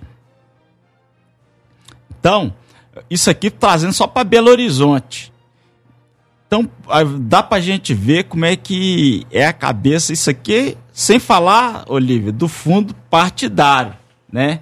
Que isso aqui ainda tem para os partidos ainda mais uma, uma É, fatia fundo, né? vultosa Outro de dinheiro. também. É, tem outro quinhão de dinheiro que é muito Pouco grande. tem fundo nenhum, não. É, e agora pro povo, o fundo é o fundo do poço. Então, isso empurra mais as massas pra luta. É justamente demonstrando toda a farsa que é essa democracia. Né? Então, né, enquanto né, o Centrão tá né, aí na Casa Civil manobrando para continuar né, com seus esquemas, que são esquemas que eles estão fazendo junto dos militares, como ficou muito bem demonstrado né, na, na situação aí da CPI. O que mais tem lá gente envolvida com a questão da Covaxin é tudo militar, como a gente tem falado nos programas todos, né? E não é à toa que vem agora o Braga Neto, saiu, né, agora na imprensa, mas ele falou no dia 8, né, num dia, ante, é, é, no mesmo período, né, um dia depois, né, que os chefes de todas as forças armadas tinham falado lá pro Osmar Aziz, né, que nem tava lá nada criticando o, o, o, as Forças Armadas, não. Ele tava meio que dando um toque, falando, ó, pessoal, tá pegando mal. Tá cheio de militar. Toda hora que eu convoco uma pessoa aqui é um militar. Vocês que são uma instituição que se dizem defensores da ética, defensores, né, da nação, né? Porque eles têm todo esse discurso, né? Que é o discurso que o, o Bolsonaro utilizou muito durante as eleições. Né, tá pegando mal. Ele chegou e deu né, uma demarcação, deu uma porrada, uma demarcação de, de, de campo, falando: não, o negócio é o seguinte, pode parar de investigar, quem manda aqui é nós. Foi mais ou menos isso que ele. Né, o, que, é, o que disseram na época lá os chefes das Forças Armadas. Né, e o Braga Neto vazou né, uma afirmação dele, né, desse, desse mesmo sentido, né? Só que ele jogando com a questão né, que o Bolsonaro vem requentando, criando um fato político que é a questão da urna, né, do voto impresso. Que na verdade é uma armação, é uma patranha. Todo mundo sabe, né, e o professor teve uma. uma acho que foi na, no último programa, no penúltimo, ele colocou bem. Né, no, no, na participação dele, não se trata né, da eleição ser fraudulenta, não, de ter fraude na eleição, não. A eleição é uma farsa. Mesmo que todos os votos sejam para candidato X, para candidato Y, né, sejam certinho, não tenha nenhum voto desviado, ela é uma farsa, porque ela não representa os interesses do povo. Por quê? Porque esse fundão aí é o fundão da compra de voto, é o fundão da corrupção institucionalizada.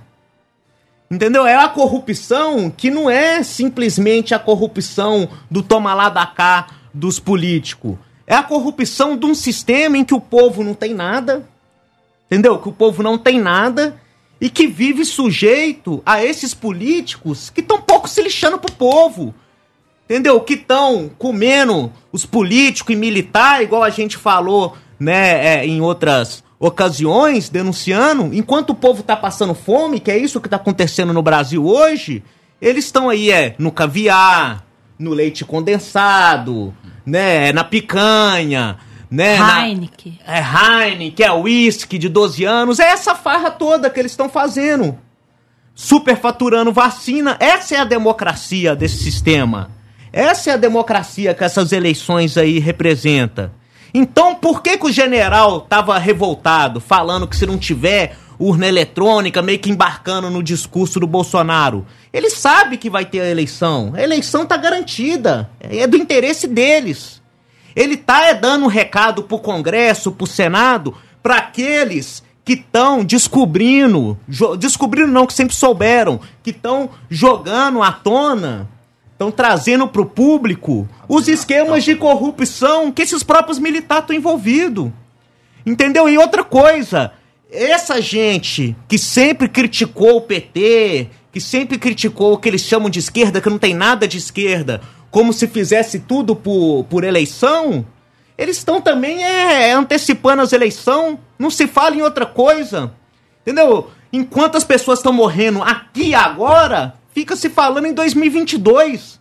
Nós não precisa de resposta para 2022 não. Nós estamos no meio do ano de 2021, a gente precisa de vacina já. As pessoas estão passando fome é hoje. Cadê o auxílio emergencial? Entendeu? Cadê o, o, o, a vacina? Cadê a testagem em massa? É isso, emprego. As empresas que estão quebrando, é isso que nós precisamos de resposta. Não, é aí todo fica os militar de um lado, o partido militar, os coronel, os, os pequenos burgueses, os defensores dessa republiqueta de banana, porque o Mourão falou que o Brasil não é uma república de banana, porque vai ter eleição. Não, vai ter eleição e é uma república de banana, inclusive por conta da eleição, que é uma farsa. Entendeu? Então, então todo mundo é já em campanha eleitoral enquanto o povo tá à míngua. E estão se cagando de medo das manifestações popular, porque por enquanto as manifestações popular estão sendo hegemonizadas por esses oportunistas, entendeu? Que estão querendo colocar o negócio tudo em banho-maria, fazer das manifestações oba-oba para ir sangrando o Bolsonaro para as eleições. Porque estão cagando de medo o que aconteça no Brasil, o que aconteceu na Colômbia, o que aconteceu no Chile e o que vai acontecer né, de forma mais ampla no mundo, po, no mundo todo não demora. É essa que é a realidade que eles querem esconder com esse blá blá blá todo. E, e, uma coisa assim, a gente começou o programa falando da Covid, da importância da vacina e do número de mortos que está diminuindo. Mas a realidade do nosso povo hoje não é um problema só da vacina, não. Isso que a gente está falando do fundão, fundão da panela do povo tá bem vazio, inclusive fazendo fila para pegar osso, é comendo. Pé é, de galinha tem aumentado bastante. Pois é, a realidade nossa, né, do, do, do povo, né, não está sendo de, de ter fundos e fundos para sobreviver nesse momento. Pelo contrário, a morte não vem só pela Covid, vem pela fome, pela miséria. Enquanto eles fazem campanha para 2022 como se isso fosse a coisa mais importante, isso que o Batista falou, né? O povo está morrendo agora. O povo está na rua, é, nesse frio, morando na rua, não é porque quer, não. Né? Inclusive, o Osmi, quando estava aqui no programa, falava isso. Não existe morador de rua, ninguém mora na rua. Você tá, você tá ali, ali não é lugar de morar. Né? A gente vai passando na, é, é, no centro de Belo Horizonte, vai pulando em cima das pessoas muitas vezes, e às vezes não dá nem para pular, você tem que dar a volta no quarteirão de tanta gente que tem.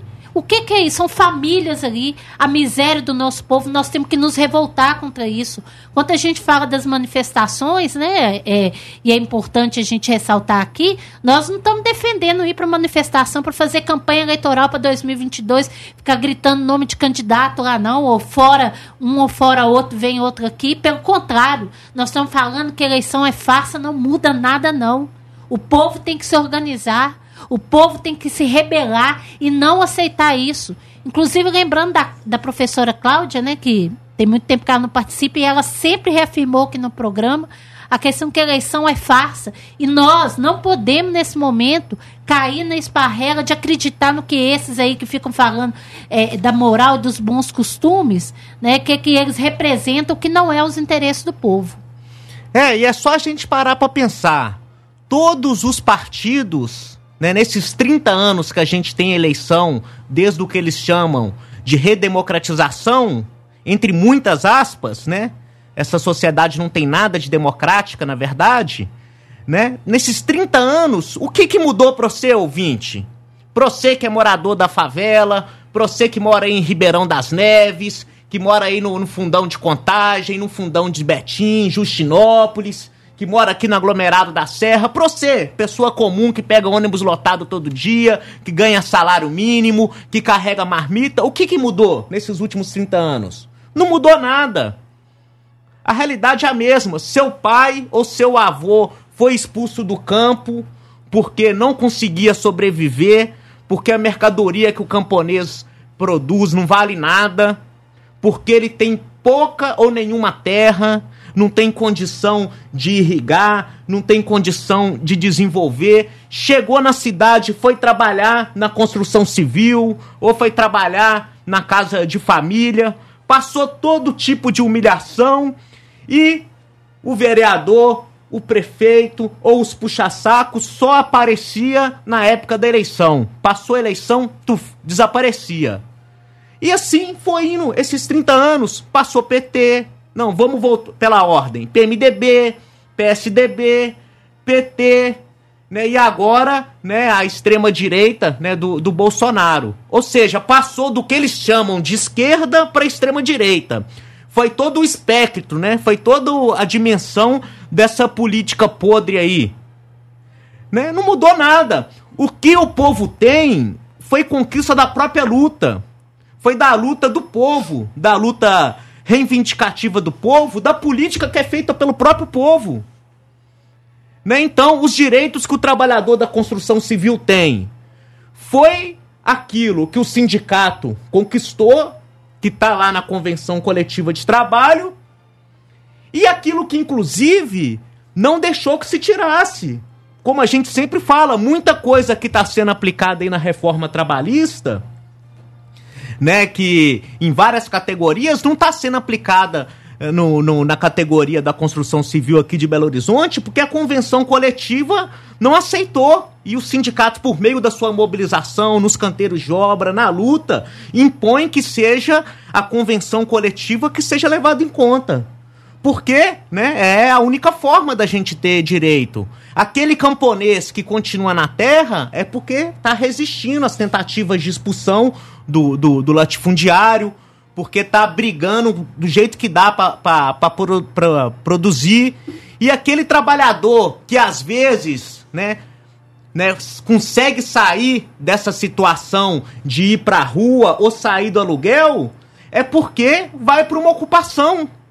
Aqui Belo Horizonte é um grande exemplo, aproveitar, mandar um abraço. Certamente tem muitos moradores de ocupação que estão tá nos ouvindo. Né? Toda a região metropolitana de Belo Horizonte, esse é o único jeito que o povo tem encontrado de sair do aluguel, não tem outro jeito. Ou é ocupar ou ir para a rua. Né? Então, mais do que justo. Então, tudo que o povo tem é por meio da sua, da sua luta. Os políticos aparecem de dois em dois anos, fazem promessa e depois desaparecem. Essa é a democracia desse sistema. Fundão, militares, PT. 2022 é uma farsa. Nós temos que preocupar para garantir um futuro melhor, lutar hoje, lutar agora. É, e a luta não é por eleição, por candidato A, B ou C. A luta pelos nossos direitos, né, contra todas essas reformas que vêm ocorrendo aí vários e vários anos aí retirando os nossos direitos, contra os cortes, né, que é, é, foram retirados aí bilhões das universidades públicas no nosso país, né, pela vacina, pelo auxílio emergencial. É essa que é a nossa pauta. A nossa pauta não é fazer campanha eleitoral. Por isso que a gente chama o ouvinte para participar do ato hoje e se juntar a nós. Porque nós vamos estar tá lá não é para fazer campanha, não é para mostrar para o povo que nós estamos revoltados com essa situação e que só com a luta que a gente pode transformar a nossa condição. Isso aí, 9 horas e 25 minutos, e os ouvintes têm interagido aqui com essa temática que o, o editorial semanal apontou, né, descascando essa questão do fundão fazendo bem genial. O companheiro Batista colocou muito bem. É cirúrgico o, o editorial e a gente tem observado que com títulos geniais, né? Fundo do poço é uma expressão né, da, da, língua portuguesa de que a situação está é, extremamente grave, numa situação é, muito complexa. E faz uma, uma, uma, uma referência, ao, fundão, no caso, é o fundão eleitoral. Esse fundão agora escandalosamente aprovado, o companheiro Valdez colocou muito bem, de quase 6 bilhões de reais, e que nós recebemos mensagens de ouvintes aqui, é, de, de, de, de, ouvintes denunciando o valor irrisório que é, em contraposição isso, o auxílio emergencial, que chegou a ser de 150 reais. E um ouvinte, na verdade, ele, o ouvinte Carlos Alexandre, ele gravou áudio Então, viu, Carlos, infelizmente nós não temos como reproduzir o áudio, mas a produção do programa aqui ouviu, e ele coloca justamente isso, que hoje um auxílio emergencial de 150, você compra o gás de cozinha se você for comprar. E por isso que as pessoas estão indo muito pro graveto, né, pro fogão de lenha, e estão se desdobrando aí para fazer. Né? E um outro ouvinte também, o Geraldo, lá do bairro Copacabana, tem participado sempre com a gente aqui, agradecemos a audiência dele, participou também no programa passado, ele faz uma reflexão que ele queria que comentasse sobre é, a questão do adiamento do pagamento do PIS para 2022. Geralmente, tradicionalmente, o PIS pago em julho de cada ano e o governo, já o governo dos generais de Bolsonaro, já é, anunciou que esse será adiado para janeiro de 2022. Ou seja, dinheiro profundão, eleitoral, partidário, como o Valdez colocou também, né? aí é uma celeridade muito grande para que seja aprovado. E esse benefício, que é um benefício criado em 1970, nós o que nós defendemos é uma luta muito grande para que tenha a, as, as questões reivindicativas do povo trabalhador, a resistência econômica. Então nós lutamos muito para que maiores salários, melhores condições de trabalho, melhores condições de vida, mas já que existe esse o PIS, que ele é chamado de abono salarial, porque ele seja paga as massas, pago às massas trabalhadoras. E esse governo, é, é, em detrimento aos, aos privilégios das classes dominantes, porque olha só, ouvintes, são 5,7 bilhões.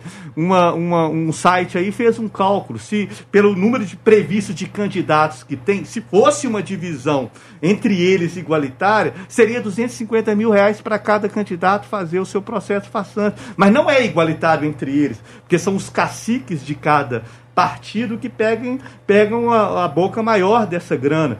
E como agora ficou bem, bem, bem claro com o caso do, daquele ex-ministro o Marcelo Antônio, Álvaro Antônio, aqui, inclusive aqui de Minas Gerais, escandalosamente tinha pessoas chamadas candidaturas laranjas, é, tanto no seu partido, onde as pessoas tinham dois, três votos é, e o grosso do dinheiro ia para essas outras grandes campanhas deles lá. Então está tudo re, re, revelado aí e os ouvintes, é, a gente agradece muito a participação deles, é, tem interagido com isso, não é isso aí?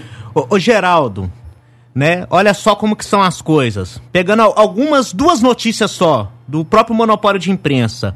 O Pazuello, o carniceiro, né, o ministro da Saúde durante a maior parte desse período aí que rolou todo esse esquema de corrupção envolvendo os militares e o Centrão, né, e o genocídio de quase 550 mil pessoas no Brasil, né, ele recebeu, só ele, quase 90 mil reais de diária e ajuda de custo.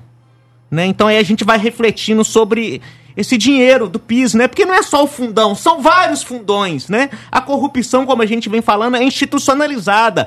Isso daí não é crime, isso daqui tá dentro da lei.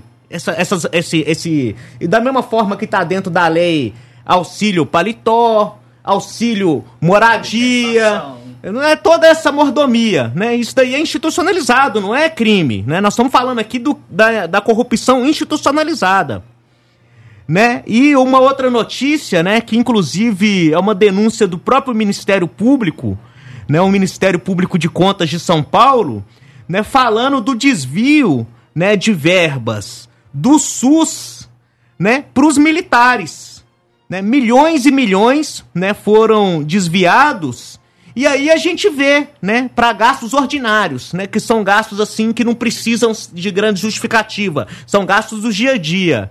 Aí a gente vê essas viagens que o Bolsonaro fica fazendo pra lá e pra cá, né, para fazer campanha eleitoral, esse negócio não sai barato não, e daí tá saindo do nosso bolso, né? Então eles já estão em campanha e quem tá bancando essas campanhas somos nós com o fundo eleitoral, o fundão que o editorial está falando, com o fundo dos partidos e por meio do próprio funcionamento do Estado. Porque os nossos impostos, que deveriam ser revertidos na cirurgia que você não encontra, por conta, né, de, de que eles falam que é a pandemia, né? Mas ninguém fala desse outro dinheiro. Não tem sumo, não tem nada. É, né? Com dinheiro que era para ter vacina, com dinheiro que, é, que a gente paga altíssimo da energia elétrica, né? Eles também estão fazendo campanha. Porque cada coisa que eles fazem, eles vão, colocam outdoor. Se for pintar né? Um meio-fio, se for fazer uma ponte, vão lá, faz o discurso, reúne gente, aglomera, espalha vírus. A campanha é permanente. Por quê? Porque está desmoralizado. Eles precisam brigar cada vez mais pelos votos, porque tem cada vez menos voto. Na última eleição, foi o maior repúdio, o maior boicote de toda a história. Foram milhões e milhões de pessoas, né? mais de 50 milhões de pessoas que não votaram, ou que votaram nulo e, e, e branco. Por quê? Porque todo mundo tá vendo que isso daí é tudo uma palhaçada. Né, para concluir, né, já estou me estendendo muito, mas tem uma, uma fala aqui do, do Ciro Nogueira que é bem interessante. Ele chamou né, o, o, o, o, Bolsonaro de fascista, né, um tempo atrás aí, né, na, bem na época lá das eleições, e fazendo eleição é, e puxando sardinha pro lado do PT, falou que o, o governo do Lula foi o melhor que, que já teve agora é o ministro da Casa Civil é do pau, né? Bolsonaro. Né? Então é porque é tudo farinha do mesmo saco, como a gente sempre falou. Vê se a gente que é meros mortais vai viver nessa falsidade, nessa bandidagem, assim. Enquanto isso, o povo tá morrendo aí dentro de hospital. Enquanto isso, o povo não tem dinheiro para comer. É esse povo aí, ó, que fica aí fazendo a gente de palhaço. A gente tem que pegar e repudiar isso e fazer primeiro né, não participar dessas eleições farsantes e nem desse jogo todo que eles estão fazendo e, e, se rebelar, se organizar no seu bairro, onde tiver, para não aceitar o que, que eles vêm colocando aí pra gente. A gente tem que ter ódio de, deles. Eles vêm aí fazendo essa sacanagem com o povo enquanto o povo está morrendo e morando na rua. É isso aí, revelar se é justo, isso aí, companheira Lívia, fala contundente, é, organizar e lutar 9 horas 33 minutos, ao vivo aqui do Aglomerado da Serra, nos estúdios da Rádio Favela. É, muito bom dia, continue com a gente até às 10 horas. Esse é o programa Tribuno do Trabalhador, classista e informativo. Vamos agora de novo de Nelson Sargento. Vamos referenciar esse grande sambista do nosso povo. Infelizmente faleceu esse ano, mas se tivesse entre nós, completaria uma data extremamente bonita uma marca, que são os 97 anos. Vamos de samba, vamos de Nelson Sargento. Esse é o segundo bloco do Momento Cultural. Olá, ouvintes. Nesse bloco tocaremos o samba do operário. Aproveito a ocasião para mandar um abraço a todos os nossos ouvintes operários da construção que estão sintonizados nas ondas da Rádio Favela, ouvindo o programa Tribuna do Trabalhador. Sábado que vem, o programa é em homenagem ao Dia do Trabalhador da Construção Civil de Belo Horizonte, 30 de julho, marco da deflagração da Grande Greve dos Operários da Construção de 1979, dia em que o tratorista Orocílio Martins Gonçalves foi assassinado pelas forças de repressão do regime militar durante um protesto em frente ao antigo campo do Atlético, que hoje é o Shopping Diamond. Nelson Sargento, que além de músico foi pedreiro, pintor e artista plástico, sabia também cantar com autoridade a situação da sua classe. Viva Nelson Sargento, viva a classe operária, companheiro Orocílio Martins Gonçalves, presente na luta.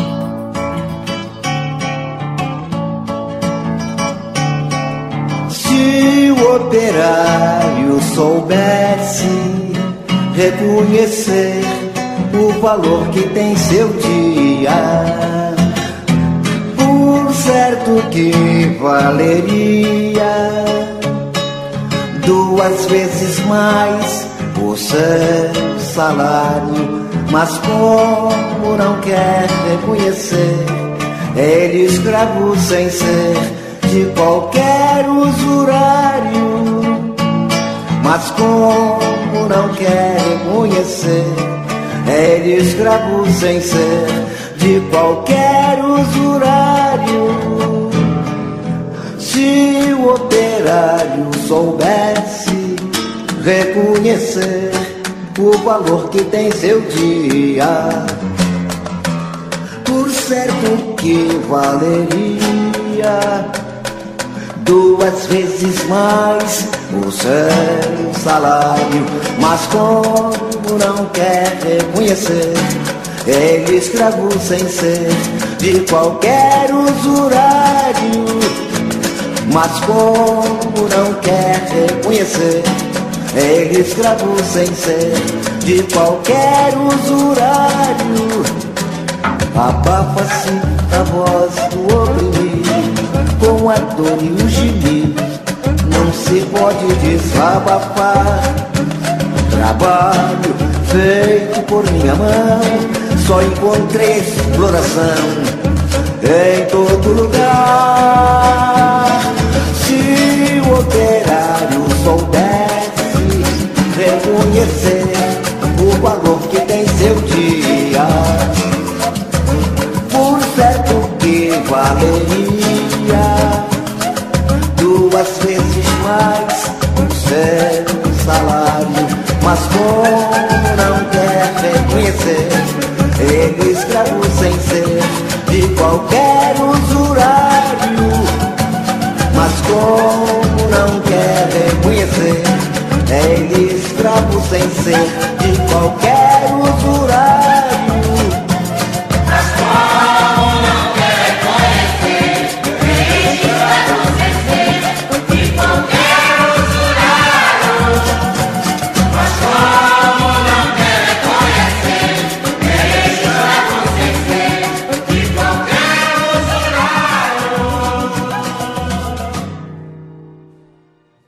Viva Nelson Sargento, viva o samba brasileiro. Esse foi o segundo bloco do Momento Cultural. E a gente lembra também, já que a música citou os operários, a gente se lembra eh, também de um grande operário. Hoje, 24 de julho, há oito anos atrás, foi velado, enterrado o corpo do Osmir Venuto da Silva, grande presidente do Sindicato Marreta por vários anos, companheiro bastante ligado às massas operárias, companheiro que tem uma história, teve uma história muito grande junto aos operários da construção civil, aos camponeses, ao povo trabalhador brasileiro. Faleceu em 23 de julho de 2013, passados já oito anos. Sentimos muita falta do companheiro, era um companheiro extremamente combativo e alegre, e são oito anos já. Bastante E é atleticano. atleticano, né? Então a gente sente muita falta do companheiro, mas seguimos na luta, não é isso aí, companheiros. É, vamos lá, 9 horas e 38 minutos. Recebemos mensagem de ouvintes aqui também. Uma companheira lá de Betim mandou uma mensagem. Bom dia, bancada. Mora aqui em Betim e o posto de saúde não tem médico e nem álcool. Enquanto isso, esses safados gastando o nosso dinheiro com eleição e picanhas para os militares. Agradecemos muito aí a mensagem combativa da ouvinte do, de Betim. E também tivemos um ouvinte participando aqui fazendo uma pergunta. Bom dia, bancada. Vocês estão sabendo se vai ter a greve dos caminhoneiros? Pois é, o, o ouvinte não se identificou, né? Nós estamos nessa expectativa, torcendo para que esteja, né? Muito justo, né? A, a luta dos caminhoneiros carrega aí, né? a- as riquezas do Brasil todo, né? Tudo no Brasil é carregado pe- pelos caminhoneiros. Trabalham muito, são muito mal remunerados, né? Um serviço assim desgastante, perigoso com essas estradas horríveis que a gente tem aí. E tá um burburinho, tá um comentário danado essa questão da greve dos caminhoneiros. Quem deve estar com, a- com medo da greve dos caminhoneiros é o governo genocida do, do Bolsonaro e companhia.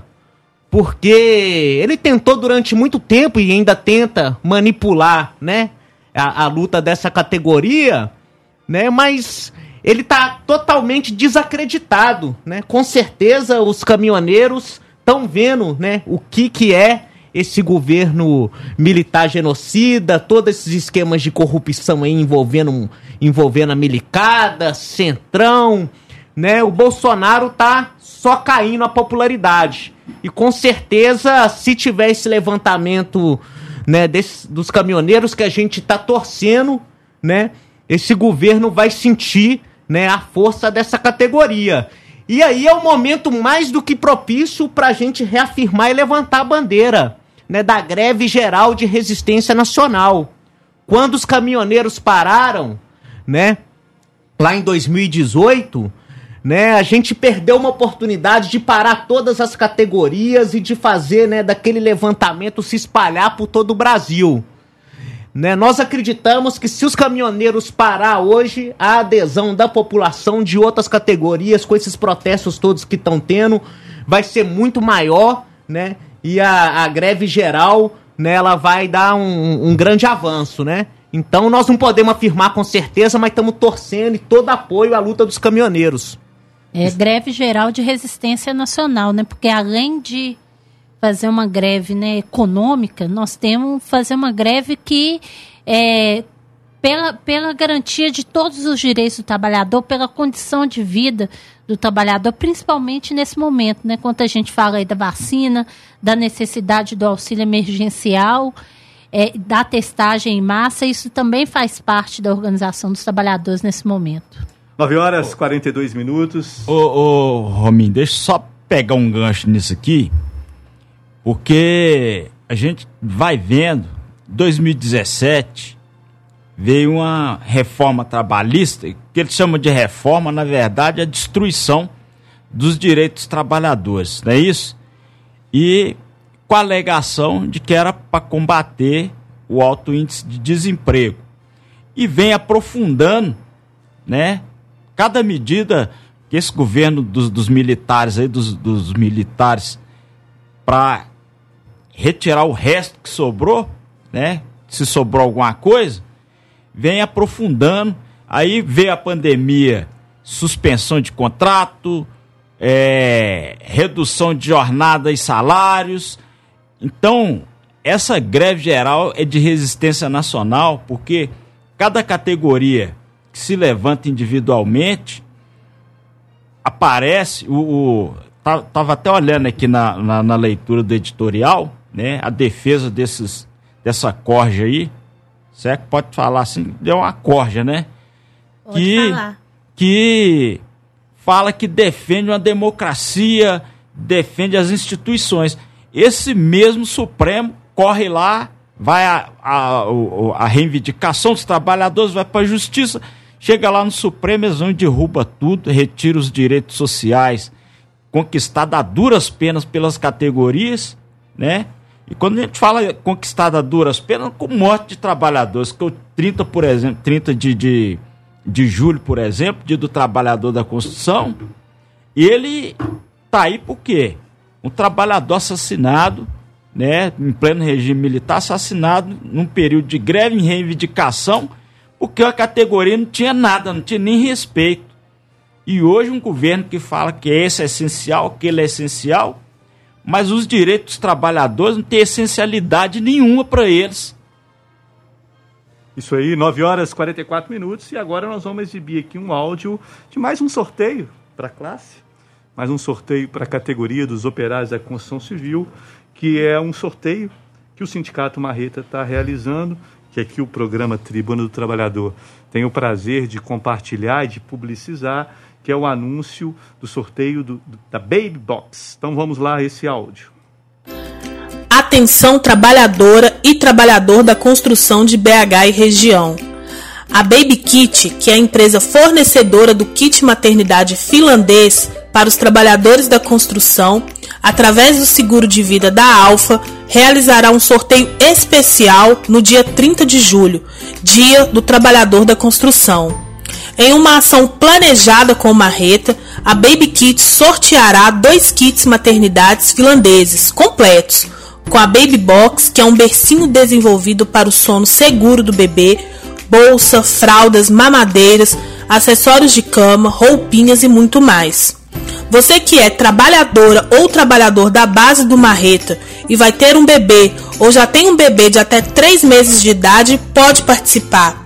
Esse sorteio não é somente para os sócios, mas para todas as trabalhadoras e trabalhadores da base do Marreta.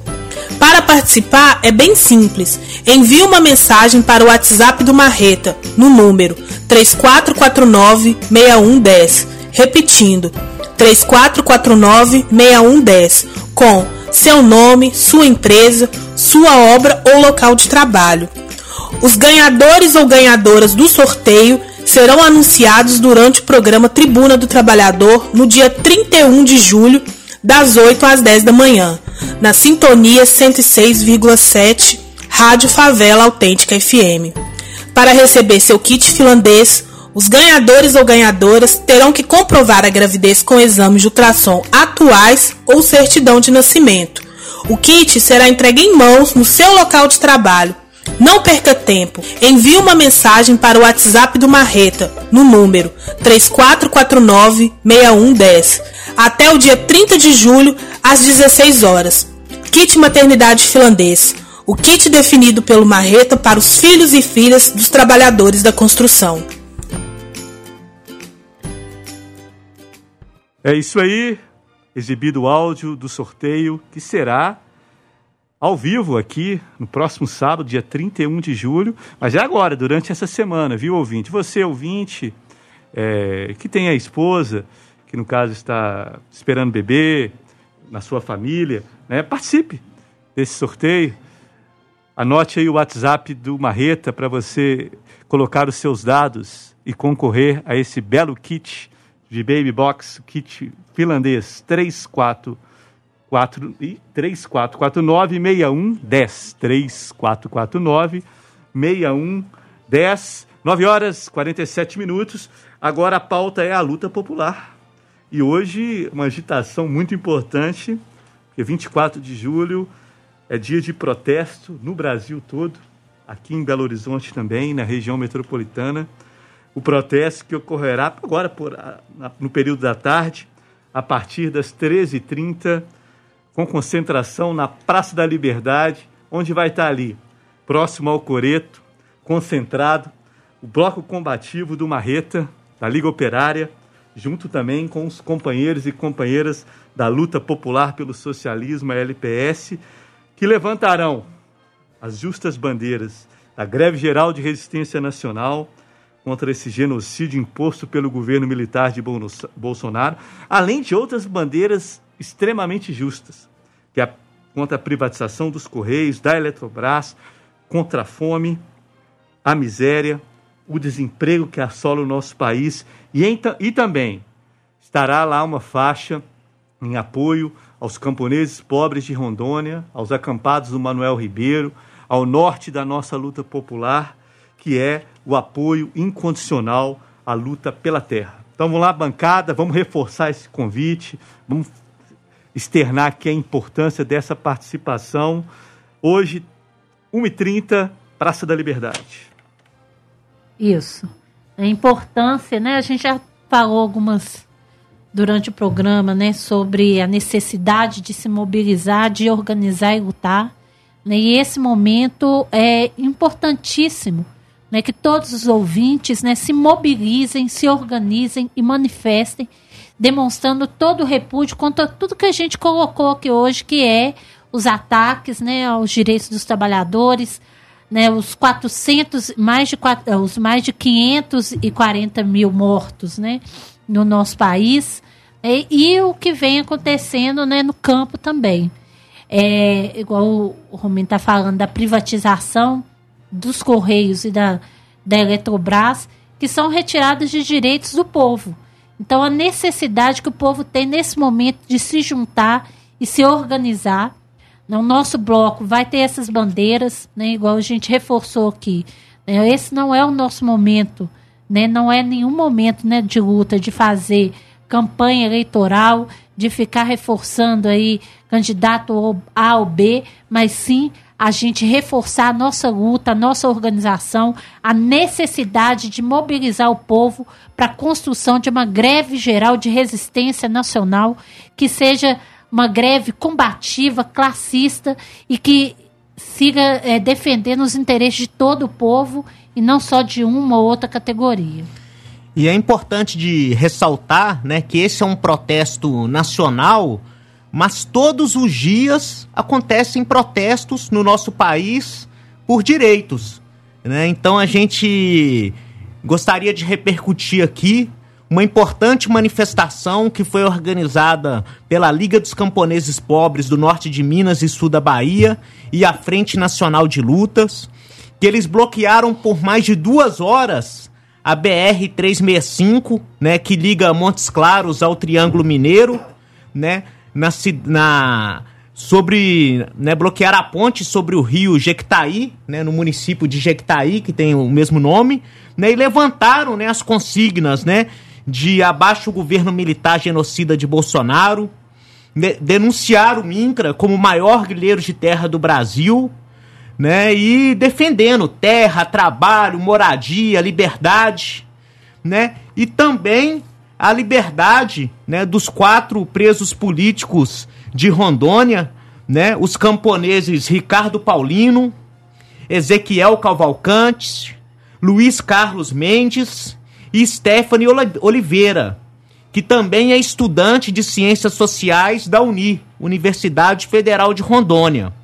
E esses protestos têm acontecido por todo o país.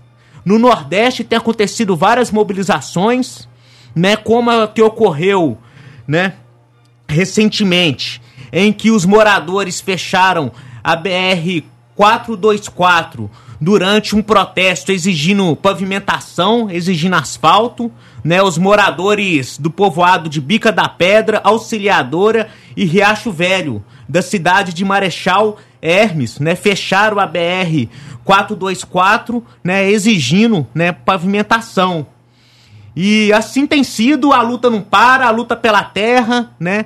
É, recentemente a gente acha importante repercutir também né, alguns ataques que tem tido ao movimento camponês em função da sua luta, né? No Nordeste também, pistoleiros atacaram o acampamento Nelson Mandela e atiraram na cabeça de um morador, né? Eles chegaram de surpresa atacando né, esse acampamento. Os camponeses faziam um mês que tinham ocupado esse latifúndio que estava lá parado, improdutivo, e esse, né, esse morador né, que é do município né, de Jabotão dos Guararapes, né, do acampamento Nelson Mandela, foi alvejado na cabeça, né, mas está vivo, né? E, e assim tem prosseguido, né? A luta na cidade, no campo, como já, a gente já falou aqui, dos estudantes, dos professores. Essa manifestação é parte disso. É isso aí, 9 horas e 53 minutos. Programa Tribuna do Trabalhador, classista informativo. Agora as considerações finais. Vamos nos despedir, já preparando para a concentração do protesto popular às 13h30 no, na Praça da Liberdade. Muito obrigado, companheira Lívia. Volte sempre. Obrigada, Rominho. Né, chamar os ouvintes é, que estão nos escutando, chamar os estudantes né, das universidades públicas e privadas aqui de Belo Horizonte também para se levantar em luta contra os cortes de, de verbas né, destinadas à universidade pública e à produção científica no nosso país, os trabalhadores, né, professores, todos né, colocando aí as suas bandeiras de luta e reforçando né, é, esse momento que demonstra a revolta do nosso povo. Então, até semana que vem, um grande abraço a todos. Um grande abraço, companheira Lívia, um grande abraço também a todos os professores e professoras em luta. Companheiro Wilson Valdez, muito obrigado pela sua participação, volte sempre. Brigadão. É, abraço a todos os ouvintes, né?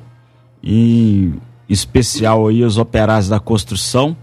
Só reforçar aqui o, o recado, dia 30, sexta-feira, é às 18 horas, né? Vamos estar tá lá fazendo um ato em rememoração aí ao Dia do Trabalhador da Construção Civil. E mais tarde, companheiros, vamos fazer um esforço, vamos comparecer, porque quem é, tá com a consciência mais avançada, tá na luta e trazendo, trazendo todos para a luta, porque nós precisamos construir uma greve geral de resistência nacional nesse país e por tempo indeterminado, isso que é o mais importante, por tempo indeterminado, para colocar abaixo essa situação de carestia de vida e miséria que está vivendo o povo aí. Obrigado, Valeu, companheiro. Valeu, Valdez. Grande abraço. Valeu, Batista. Obrigado, Rominho, bancada. Convidamos novamente todo mundo para o protesto. Rebelar se é justo e necessário. É isso aí, companheiro Batista. Agradecer também nosso companheiro Mamute, dividiu aqui a ancoragem do programa comigo. Valeu, Mamute, grande abraço. Valeu, professor Rômulo. Agradecer nossos ouvintes. Sempre é uma honra dividir essa bancada aí com o nosso âncora oficial, Rômulo. E em especial aos nossos ouvintes de outros estados. Hoje, uma grande amiga minha, Júlia, também acompanhou o programa junto com a gente lá do estado do Espírito Santo. Então a gente manda nosso abraço aqui das nossas terras mineiras para Júlia. E não posso também deixar de falar, nossos ouvintes operários, obrigado né, mais uma vez por ficar conosco nessas duas horas de programa. E até sábado que vem com o nosso Tribuna do Trabalhador. Muito obrigado, companheiro Mamute. Volte sempre. Vamos terminar o nosso programa é, com música também. É, vamos trazer Gabriel Pensador, que inclusive lançou música e clipe essa semana. Se o ouvinte tiver interesse, coloca no aplicativo YouTube Patriota e Comunista. É a nova canção do Gabriel Pensador, esse rapper brasileiro. E nós vamos terminar com ele, uma música que ganhou grande notoriedade e importância em vários protestos, que é uma letra bastante contundente, uma música chamada Até Quando. Então, um grande abraço, até sábado que vem. Muito obrigado pela sua audiência. Continue nas ondas da Rádio Favela.